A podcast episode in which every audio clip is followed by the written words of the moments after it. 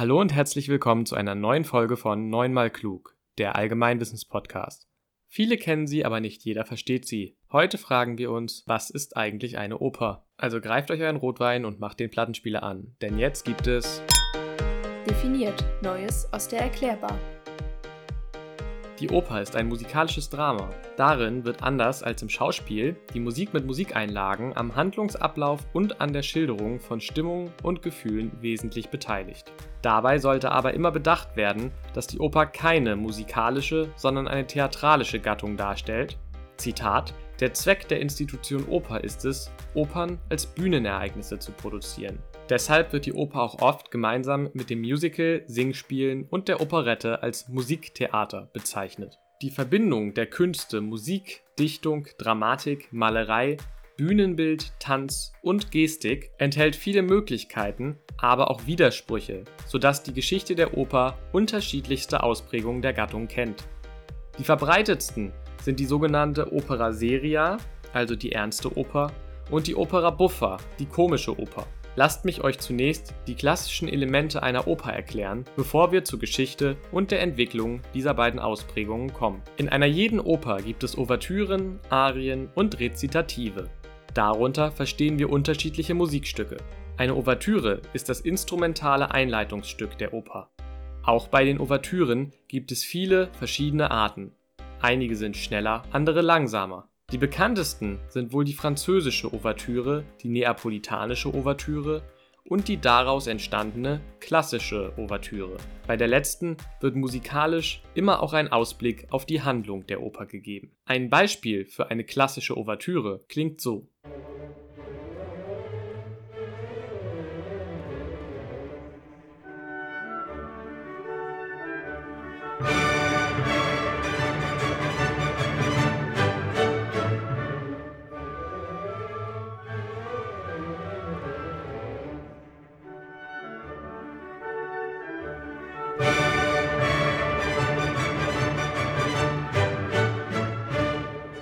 Zweite musikalische Form ist das sogenannte Rezitativ.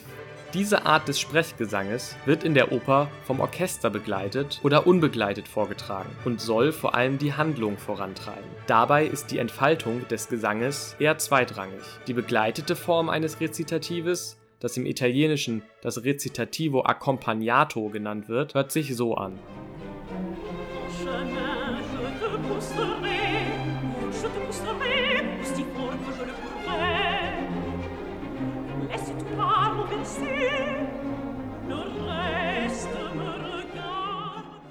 Die unbegleitete Form des Rezitatives, das im Italienischen Recitativo secco genannt wird, klingt hingegen so.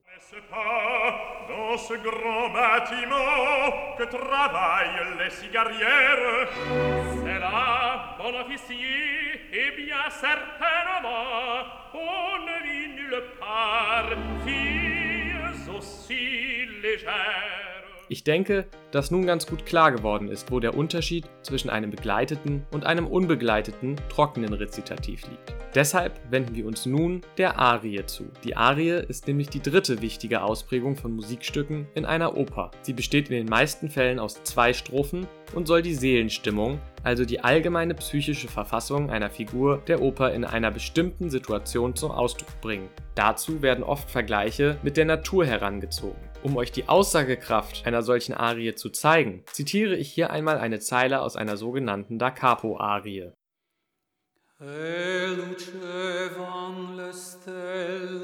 Und es leuchteten die Sterne, und es duftete die Erde, es knarrte die Gartentür, und Schritte streiften über den Sand. Sie trat ein, duftend, sank mir in die Arme, O süße Küsse, o sehnsüchtiges Kosen, indes ich bebend den schönen Körper enthüllte. Für immer ist mein Liebestraum verflogen, die Stunde ist vorbei, und ich sterbe verzweifelt und hab das Leben niemals so sehr geliebt. Generell stellen Arien durch ihre einfache Struktur und den geringen Umfang an vermitteltem Inhalt die Gelegenheit in einer Oper dar, in der die Sängerinnen und Sänger ihr eigenes Können zeigen dürfen. Aus diesem Grund werden die Arien meist auch zu den bekanntesten Elementen einer Oper. Und das ist die Geschichte. Die Geschichte der Oper reicht 400 Jahre zurück bis in die Renaissance. Sie beginnt in Italien, genauer gesagt im zu jenem Zeitpunkt von den Medici beherrschten Florenz. In der Hauptstadt der Toskana begann die sogenannte Florentina Camerata damit, das antike Drama wieder zum Leben zu erwecken. An diesem Projekt waren Sänger, Chöre und Orchester beteiligt. Die Gruppe schaffte es, ein erstes Opernlibretto, also ein Buch mit Noten und Text, zu kreieren und das mit den neuesten musikalischen Mitteln der damaligen Zeit. Die Oper ist also eine der wenigen Musikgattungen, die praktisch künstlich erfunden wurde. Den ersten Durchbruch zur großen barocken Oper schaffte schließlich Claudio Monteverdis Orfeo, zu Deutsch Orpheus, im Jahre 1607 und das klang so.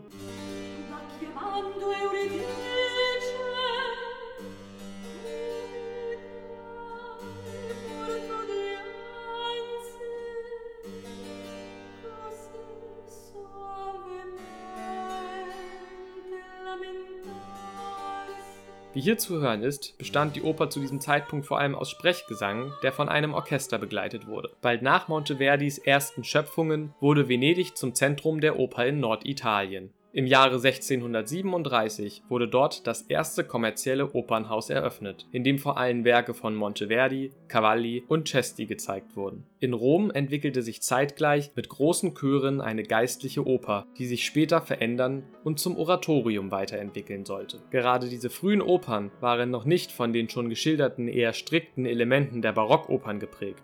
Das geschah erst, als sich Ende des 17. Jahrhunderts der Schwerpunkt der Oper nach Neapel verlagerte die sogenannte Neapolitanische Schule, die vor allem von Alessandro Scarlatti von 1660 bis 1725 geprägt wurde, erschuf einen neuen und inzwischen zentralen Operntypen, die sogenannte Opera seria, uns bekannt als die Ernste Oper. Mit ihrer Folge von Secco-Rezitativen für die Handlung und großen Da Capo-Arien zur Affektdarstellung konnte sie schnell die Menschen ihrer Zeit für sich begeistern. Eine typische Da Capo-Arie klingt zum Beispiel so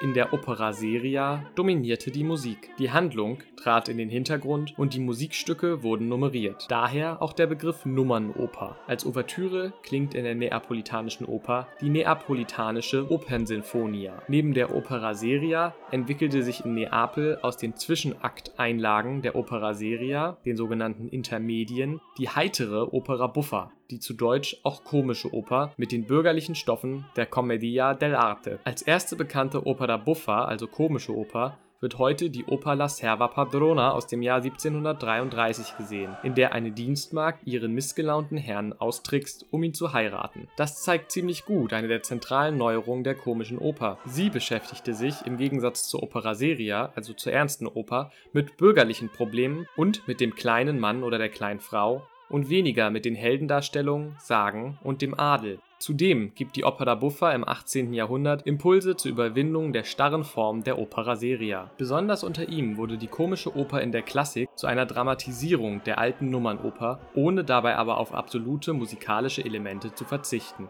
Frankreich wiederum hatte eine ganz eigene Operntradition mit dem Ballet des Cours seit 1581, dem Comédie-Ballet und der höfischen Tragédie lyrique im 17. Jahrhundert. Letztere orientierte sich am klassischen französischen Theater. Im 18. Jahrhundert kam es dann auch in Frankreich zu einer bürgerlichen Opera comique mit gesprochenen Dialogen. Über die Revolutions- und Schreckensoper entwickelten sich in Europa mit der Zeit die großen Opern des 19. Jahrhunderts, darunter auch die Werke von Rossini, Verdi, Massenet und Meyerbeer. Gerade der italienische Opernmeister Giuseppe Verdi beschäftigte sich in der Romantik auf tiefsinnige Art und Weise mit den Menschen jener Zeit und ihren Problemen, wich bei seinen Kompositionen allerdings nie vom Ideal der italienischen Gesangsoper ab. Neben den heute noch sehr beliebten Opern jener Zeit entstanden im 19. Jahrhundert aber auch die parodistische Operette. Außerdem entwickelte jedes Land in Europa ganz eigene Nationalopern. In Deutschland zeigt die romantische Oper zum Beispiel durch Webers Freischütz im Jahr 1821 die Tendenz, das Schema der Nummernoper in wechselvolle Szenen und Arien aufzulösen, woraus später das konsequent durchkomponierte Musikdrama Richard Wagners entstehen sollte. Er wiederum schaffte durch seine Vermengung der Künste die Grundlage für spätere Arbeiten von Alban Berg und Igor Strawinski im 19. Jahrhundert.